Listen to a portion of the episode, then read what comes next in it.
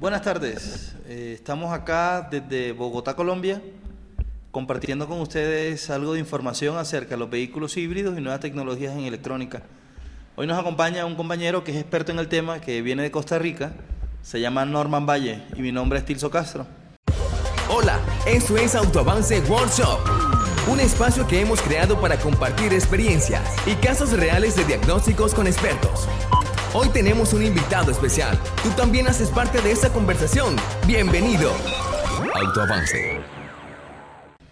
Eh, básicamente, estas tecnologías en nuestro país y en Latinoamérica y en Centroamérica y Norteamérica están colocándose a partir del año 1998, año 2000, y ocupan un rubro importante entre lo que es todo lo que es movimiento de personas. Principalmente en Estados Unidos se utiliza mucho esta tecnología de vehículos híbridos y eléctricos en gran parte para contrarrestar todo el tema de efecto invernadero y contaminación del, planeta. Y sobre todo eh, que en Estados Unidos elementos como la CARP o la EPA han colocado cada vez normas más estrictas en cuanto a emisiones. Y en eso los fabricantes pues se ven obligados, por así decirlo, a colocar este tipo de tecnologías híbridas y eléctricas, puesto que de otra manera no podrían eh, cumplir con lo que son los estándares internacionales de, de emisiones. Entonces, bueno, vamos a charlar un poco de eso. Muchos de ustedes me imagino que están interesados en el tema o que trabajan ya algo en este, en este tema de, vehículos eléctricos híbridos. Y vamos a compartir con Norman, que es una persona que es experta en este tema, trabaja en esto hace muchos años, en Costa Rica principalmente, y hoy nos visita acá en Colombia. Y bueno, queremos conversar con él y que charlar un poco acerca del tema. ¿Cómo estás, Norman? ¿Cómo te ha ido? Un gusto estar por acá, más bien este, agradeciendo a la gente de Autobance y tomarme en cuenta. Y más bien este, para mí es un honor eh, compartir con ellos eh, tanto, tanto tiempo. Muy bien, Norma. Bueno, eh, todo este tema de los vehículos híbridos y eléctricos, digamos que lo podemos dividir en dos, dos tipos de trabajo, ¿no? Un tipo son los vehículos que trabajan con un motor de combustión y motor eléctrico o varios motores eléctricos y tienen como una sinergia de, de funcionamiento, es decir, todos están acoplados en un solo auto y utilizan una batería de alto voltaje para almacenar cargas, ya sean cargas que se utilizan a través de la pared enchufándolos cuando son vehículos enchufables, o también son cargas que se producen al momento del frenado que se conocen como regeneración. O simplemente pues un motor de ellos, en este caso el motor de combustión, permite trabajar en una eficiencia muy alta para cargar un pack de batería y usarse esa energía en momentos en el que el vehículo es ineficiente con un motor de combustión interna, es decir, por ejemplo, cuando ustedes frenan un auto en, la carretera y están en un semáforo y frenan un auto, tú tienes un vehículo de cuatro cilindros, por ejemplo, si hablamos de un Honda, un motor cuatro cilindros, Vitec o TBCTI, y ese vehículo de cuatro cilindros está trabajando detenido, por ejemplo, cada cilindro un 20-30% de su rendimiento termodinámico. Eso quiere decir que estamos teniendo un motor que es en esa condición ineficiente. ¿Por qué? Porque no se le está sacando el máximo provecho. Eso hace que el motor, al ser ineficiente, consuma más combustible lo que debería consumir para esa carga. Pero algo muy importante es que está generando gran cantidad de contaminación y está quemando quizás combustible de más, porque se utiliza gran parte del combustible que quema para mover al mismo motor. Entonces nace toda esta idea de vehículos eléctricos e híbridos que permiten que cuando el cliente se detenga, por ejemplo, en un stop, en un semáforo, en una condición de tráfico de carretera, el vehículo definitivamente apaga el motor de combustión interna que es muy ineficiente. Y la energía necesaria para hacer funcionar aire acondicionado, para hacer funcionar blower del aire, radio, luz interna, luz externa, toda esa energía sale de una energía que ya acumula en una batería. Pero ¿dónde está lo interesante? Podríamos pensar, bueno, pero si él gasta combustible en cargar la batería y luego se gasta la energía de la batería en, en mover el auto, sería algo como que no cierra la ecuación de la energía. Pero realmente sí lo hace. ¿Por qué? Porque cuando él está utilizando la energía eléctrica de la batería en el auto, ¿cierto? Para mover las cosas básicas como aire acondicionado y demás, resulta que esa energía es aprovechada al 100%. Mientras que cuando él está utilizando el motor de combustión interna, se está desperdiciando gran cantidad de parte de la energía del combustible. Pero cuando se cargó la batería, de donde se sacó la energía para mover el auto en esa condición de mínimo, se cargó con un motor trabajando al 100% de su potencia. Es decir, que se trabajó con el motor al mayor rendimiento termodinámico posible. Eso hace que todo este tema pues de los híbridos y eléctricos torne o, o, se funcione en una, en una fase muy interesante que tiene que ver con la ecuación termodinámica de la energía. Ahora, todo esto complementado con cosas, por ejemplo, cuando uno frenaba antiguamente en un auto que no era híbrido eléctrico, el auto simplemente, en la mayoría de los casos, por ahí hay algunas tecnologías que hacían ya algo de esto, pero no eran propiamente un auto híbrido eléctrico. Al frenar, el auto simplemente lo que hacía o lo que hace es tomar la velocidad, que es energía cinética, y transformarla en calor en los discos de fricción de las, de las ruedas, los, los discos de freno. Bueno, ¿qué hace el vehículo hoy en día híbrido y eléctrico? Cuando tú frenas, existen una serie de cosas que ahorita Norma nos va a explicar un poco. Y luego, al frenar, ya no se utiliza tanto la fricción sobre las bandas o sobre los discos, sino que el motor o uno de los motores eléctricos con los cuales cuenta el auto permite trabajar como si fuese un generador. Y al trabajar como un generador disminuye el movimiento del auto, o sea, le roba energía cinética al vehículo y le transforma en energía eléctrica a través de los campos de un motor. Bueno, Norman, sobre esas tecnologías, tú que tienes mucha experiencia en el tema, ¿cuáles son como las marcas y los modelos y las tecnologías que más tú puedes ver en Centroamérica, por ejemplo? Sí, hay, hay algo muy interesante en cuanto a esto, que cuando ya nos, vemos a este tipo de tecnología, eh, nosotros debemos de cambiar nuestra forma de, conducción. Y podemos decir que es una nueva educación porque, como comentaba el compañero, en la misma frenada podemos producir electricidad.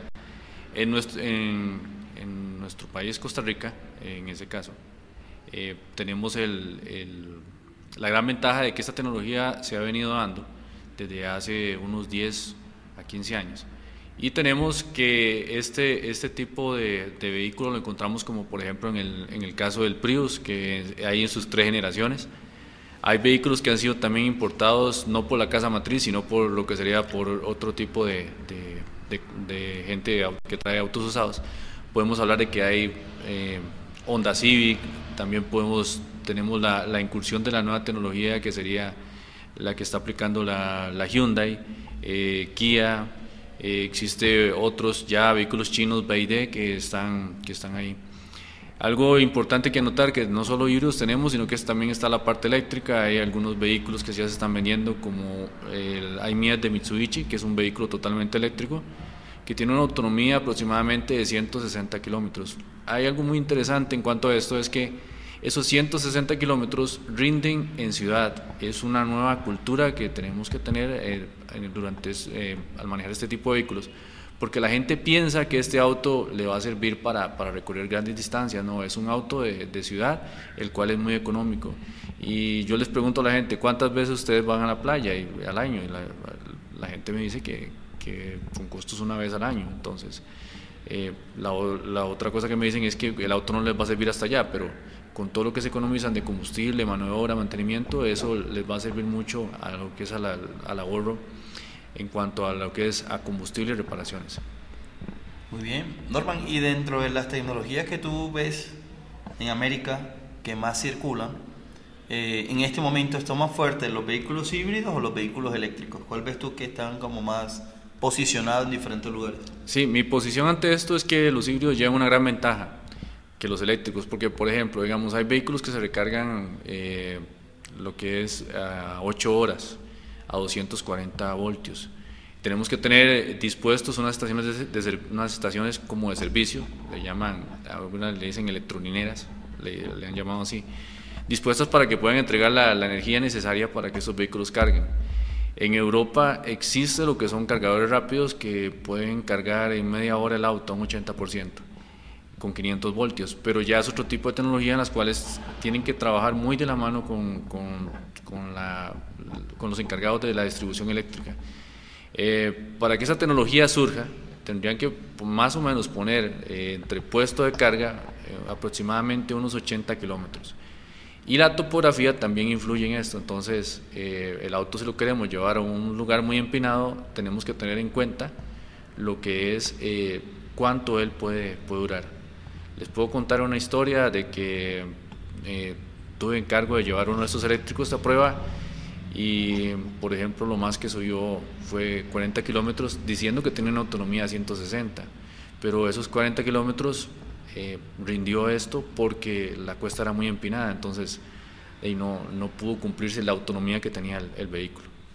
Ok, lo cual quiere decir que de pronto una de las cosas que más eh, tiene ventaja entre un vehículo híbrido y un eléctrico en este momento en nuestra Latinoamérica es que existe más facilidad para poder moverse en el vehículo híbrido, ¿no?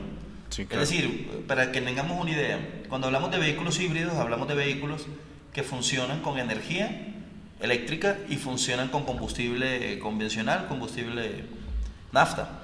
Y vehículos eléctricos, lo que son ya vehículos cero emisiones, completamente eléctricos, son vehículos que trabajan única y exclusivamente con carga eléctrica. Es decir, la persona lo enchufa unas horas y luego recorre unas distancias en función de cuánta autonomía tiene. Luego cuando se acaba eso, en energía eléctrica, por supuesto, kilowatts, él tiene que ver la manera de llegar a una estación de carga, si no, el auto definitivamente queda a mitad de camino. Obviamente que en la medida que se va volviendo popular todo esto, Norma, ¿cierto? Eh, se van construyendo más estaciones de servicio y más estaciones de carga y demás. Pero en el momento, por lo menos en, en Colombia, no es tan fácil encontrar una estación de carga cercana para un vehículo eléctrico. Mientras que el vehículo híbrido, bueno, tiene esa ventaja en este momento, pues que... Sí, no, también es que, eh, parece mentiras, pero ya ahí entra, ya entra una reestructuración de la red eléctrica porque se piensa, bueno, allá en Costa Rica tenemos mucha lo que es eh, la parte eh, hídrica, perdón, la parte hídrica, lo que es la generación de corriente por medio de, de lo que sería de agua. Y se piensa que se puede ocupar en las noches, es una gran idea, es, el momento en donde menos se ocupa la electricidad. El problema es que no, no da abasto y tendríamos que, que construir para esto algo que se conoce como red eléctrica inteligente, en la cual el auto eh, pueda lo que es cargarse y si digamos, si yo no tengo, yo puedo suministrarle en una estación a otra, a otra casa. Eso es algo que también se, se debería se tiene que hacer antes de, tomar en cuenta la, en la parte de vehículos eléctricos. Claro, por supuesto. Bueno, Norman, dentro de las tecnologías que yo conozco de vehículos híbridos, yo veo marcas que son muy fuertes, como el caso de Honda, Toyota, por ejemplo, que son bastante fuertes. Mitsubishi también tiene algunas cosas bastante bien desarrolladas. Y hay algunas marcas un poco más sencillas en esta parte. Eh, vi algo de Volkswagen también con vehículos híbridos. Eh, en general todos funcionan de la misma manera. los voltajes de, de trabajo normalmente son siempre en baterías corriente directa, por supuesto. Y estamos hablando siempre de voltajes normalmente no mayores a 350, 380 voltios, que es lo que alguna marca maneja.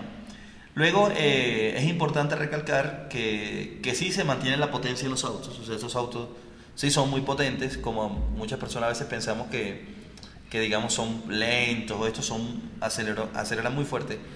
Y otra de las cosas muy interesantes es que, por ejemplo, nosotros en la zona andina, que es Colombia, eh, un poco Ecuador, toda esta zona de, por acá, Chile, donde hay, mucha colina, mucha cuesta, y estamos en ciudades de 3.000 metros sobre el nivel del mar, 2.800 metros sobre el nivel del mar, la presión atmosférica juega a favor de ellos, es decir, eh, se puede tener autos que trabajan muy bien, sin problemas, a estos niveles de, altura, ¿cierto? Sí, claro, no. La ventaja de esto es que eh, la combinación entre el motor de combustión interna y el motor eléctrico nos da la ventaja en que el motor eléctrico puede dar su máximo torque desde de, 0 RPM. Claro que siempre hay un control de torque, porque excesivo torque puede producir ya un daño en el, auto, pero si tenemos un control de torque sobre, sobre el mismo. Igual pasa en los, en los vehículos eléctricos. Algo que podemos recalcar en, en, cuanto a esto es que esa es la ventaja que tienen los, los vehículos híbridos en cuanto a los eléctricos, que, que sí podemos recorrer distancias largas por la combinación de lo que son de los dos combustibles y además, bueno, eh, también en una parte muy empinada, muy, de, muy, lo que decimos nosotros una, una gran subida, una gran cuesta, eh, el auto responde bien. Más bien la, la, gente al conducirlo no cree en la potencia que puede tener este auto y es por la combinación de, de sus motores. Bueno, hay, un, hay una parte de los motores de combustión que difiere mucho o en gran parte en el cuerpo valvular de los motores convencionales, es decir, estos vehículos utilizan un motor eh, Atkinson en su gran mayoría y eso hace que la eficiencia del motor sea bastante importante. Eh, dentro de las marcas híbridas, Norman, ¿cuáles son de pronto los modelos más populares y más o menos qué tecnología utilizan ellos en tu país, por ejemplo, en Costa Rica? Bueno, el, más popular es el Prius y es que se ha dado un fenómeno interesante porque eh, Costa Rica quiere ser, había lanzado una campaña de ser carbono neutral en el año 2021 entonces se ha tratado mucho, eh, en este caso, que la flotilla nacional, un 25% sea, sea híbrida y además está propulsando que, por ejemplo, el transporte público también tenga vehículos híbridos. De los más factibles y los que más se han vendido es el, el Prius. Tenemos otros tipos de autos, pero digamos el, el, que más se le ha sacado más rendimiento ahorita es el, el Prius y es el que el clase C, que es muy parecido, no sé si aquí lo tiene, es como a un Yaris Hatchback. Es el que más rendimiento ha dado, recorrió el país eh, de frontera a frontera con aproximadamente medio tanque. Entonces, eso ha dado mucho, mucho que hablar sobre ese tipo de auto y ha convencido mucho al transporte público para su utilización. En nuestro país los híbridos han entrado muy, de manera muy lenta, pero en ciudades como Bogotá, por ejemplo, existen vehículos híbridos de, de trabajo pesado, es decir, existe mucho camión de trabajo pesado, que es algo interesante, que no veo en otros lugares, no, no veo mucho eso en Latinoamérica, y existe mucho servicio de transporte masivo híbrido, que eso por parte de Volvo y demás eh, es algo bastante interesante. Dentro de las cosas que tú ves en, tu, en tu mercado, en tu país, Centroamérica, ¿cuáles son como las fallas más populares que has tenido desde el punto de vista de, de daños, de reparaciones que tú haces día por día con vehículos híbridos, por ejemplo? Sí, bueno, hay algo muy, muy, hay algo que mucho se daña son las, son las baterías y en, es, en ese caso eh, ya por, por vía útil o por sulfatación eso es lo que más daña, lo que más se daña.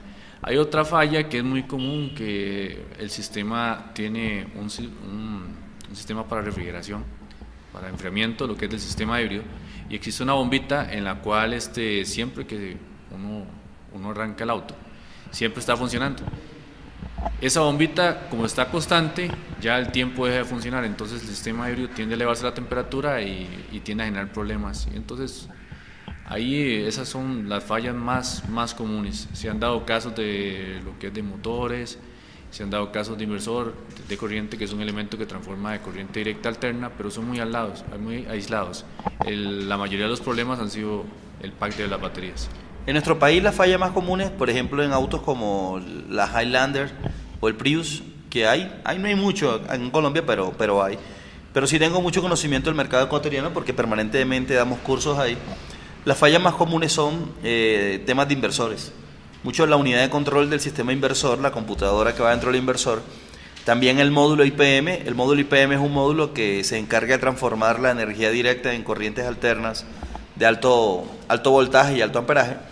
Y es, esta parte pues molesta muchísimo. Eh, por lo menos el caso de Toyota, que es que el auto como el 80% del mercado, eh, en la mayoría de lugares, porque fue el primero pionero y realmente ha, sido, ha salido muy bueno el auto, eh, ese, ese modelo daña mucho ese sistema. Cuando digo daña mucho es que a los talleres le llega mucho, comparado con autos que nunca fallan, ¿no? Por supuesto habrá muchos autos que nunca fallan. Pero estos existen como, como digamos, los puntos débiles de este, de este sistema. También en clima tropical vi mucho, por ejemplo, en Miami y, y, lo, y lo, vi mucho en, en lugares de, del trópico, falla bastante el tema de las baterías con la corrosión.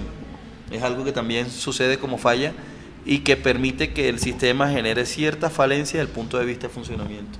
Lo que tiene que ver con la, con la corrosión de las baterías y demás. Sí, allá pasa mucho, por ser un clima, un clima tropical, bueno, que tiende a, a corroerse mucho y en el cual, bueno, dando un buen servicio de mantenimiento podemos tratar de, de restablecer la, la, batería. Bueno, ¿cuáles serían tus recomendaciones, Norman, a las personas que quieren empezar a trabajar este tema de los vehículos híbridos?